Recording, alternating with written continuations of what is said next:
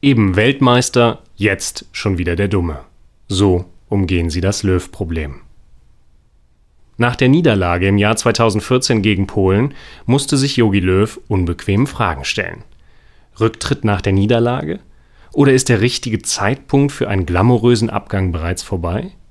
Drei Strategien für den Umgang mit Erfolg und Misserfolg im Beruf, die sich bewährt haben. Amtierender Weltmeister, 18 gewonnene Pflichtspiele, 33 gewonnene Qualifikationsspiele, 28 zu 5 Torschüsse, 65 Prozent gewonnene Zweikämpfe. Jogi Löw hat der Mannschaft einen roten Faden gegeben, junge Talente aufgebaut und durch kontinuierliche Arbeit den Weltmeistertitel nach Deutschland geholt. Dann kam der Samstagabend im Jahr 2014. Trotz großer Überlegenheit und vieler Torchancen verlor die Mannschaft von Jogi Löw gegen Polen. Ein historischer Abend für die Polen, ein bitterer Abend für Herrn Löw. Er verliert ein einziges Spiel und schon rollt die Kritikwelle los. Je mehr Erfolg wir haben, desto intensiver werden in solchen Situationen die Ausschläge auf der Kritikskala.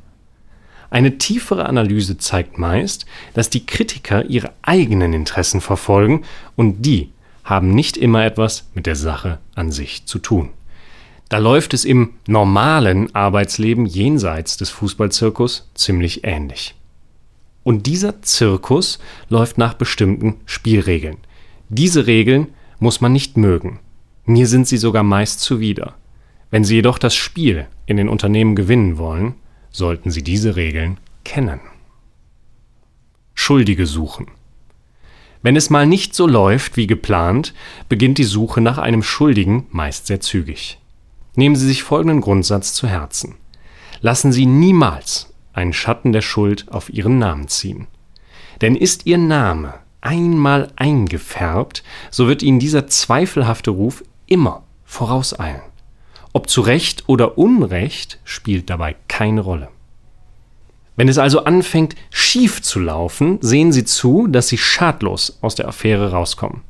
Denn das werden alle anderen um Sie herum ebenso versuchen. Dazu drei Möglichkeiten. Erstens.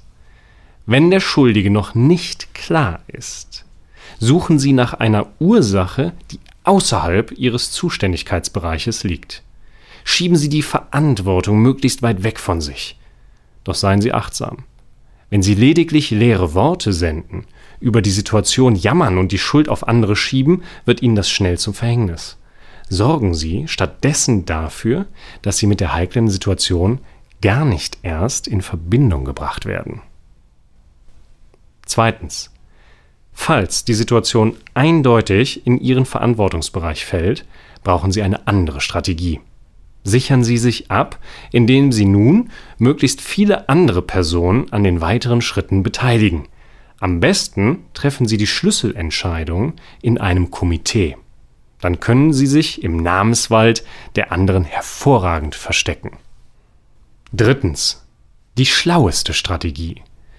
Sie sehen das mögliche Übel bereits am Horizont, bevor es passiert dann haben Sie im Vorfeld ausreichend Zeit, andere Personen in Stellung zu bringen. Kommt es dann zum Unglück, betonen Sie die Mitwirkung dieser Person. So fällt denen dann die Schuld in die Schuhe. Sollte sich das Blatt zum Guten wenden, können Sie sich selbst in Szene setzen und die Lorbeeren einstreichen. Pyramiden bauen. Moses schreibt in der Bibel vom Bau der Pyramiden. Der Pharao fordert eine bestimmte Produktionsmenge an Ziegeln pro Tag. Doch es gibt zu wenig Stroh, um den Lehm für die Ziegel zu binden. Moses beklagt sich beim Pharao. Doch der erwidert, die Produktionsmenge bleibt. Dann müssen sich die Arbeiter eben überlegen, wo sie mehr Stroh herbekommen. Gesagt, getan. Die Arbeiter nehmen alles, wirklich alles, was irgendwie tauglich ist, um etwas zu produzieren, was zumindest optisch einem Ziegel entspricht. Qualitativ waren die Ziegel jedoch Schrott. Im Berufsleben geraten wir immer wieder in vergleichbare Situationen. Es werden Ziele eingefordert, die mit den bestehenden Ressourcen nicht zu erreichen sind. In Diskussionen hören wir dann als Antwort, Hören Sie auf zu jammern, sorgen Sie lieber dafür, dass das Produkt rechtzeitig auf den Markt kommt. Jeder erfolgsorientierte Mensch spielt, um das Spiel zu gewinnen, egal wie groß die Aussichten auf Erfolg sind. Das ist auf der einen Seite gut. Auf der anderen Seite macht es uns auch blind, vernünftige Lösungen zu finden. Yogi Löw kann nicht auf starke Außenverteidiger zurückgreifen. Und wir haben im Beruf nicht immer alle Spezialisten, Erfahrung oder ausreichend Zeit und Geld, um das Projekt wie geplant umzusetzen. Machen Sie einfach aus dem, was Ihnen zur Verfügung gestellt wird, das Beste. Und wenn das Ergebnis daneben geht, ärgern Sie sich nicht zu sehr. Denn wenn jemand will, dass Sie ihm Pyramiden bauen, muss er Ihnen auch die notwendigen Mittel zur Verfügung stellen. Hören, was um Sie herum passiert. Doch der Feind ist nicht immer nur um uns herum. Der größte Feind wohnt wohl in uns selber. Unsere Selbstgefälligkeit. Wenn wir ein Projekt zum erfolgreichen Ende geführt haben, ist es nur menschlich, dass wir die Füße hochlegen und uns in der Erfolgssonne ausruhen. Doch dazu haben Sie keine Zeit. Seien Sie auf der Hut, besonders dann, wenn alles glatt zu laufen scheint. Denn der größte Feind für unsere Souveränität sind Überraschungen und die lauern bereits um die nächste Ecke. Und wenn das Unerwartete eintritt, fallen wir schnell vom Himmel in die Hölle.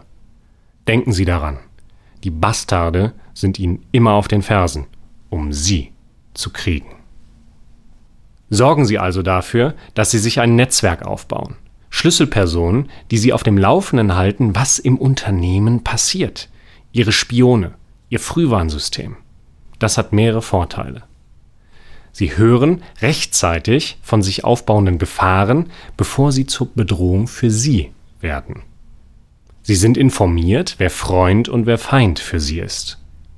Sie können Ihre Kontakte gezielt nutzen, um Informationen zu verbreiten.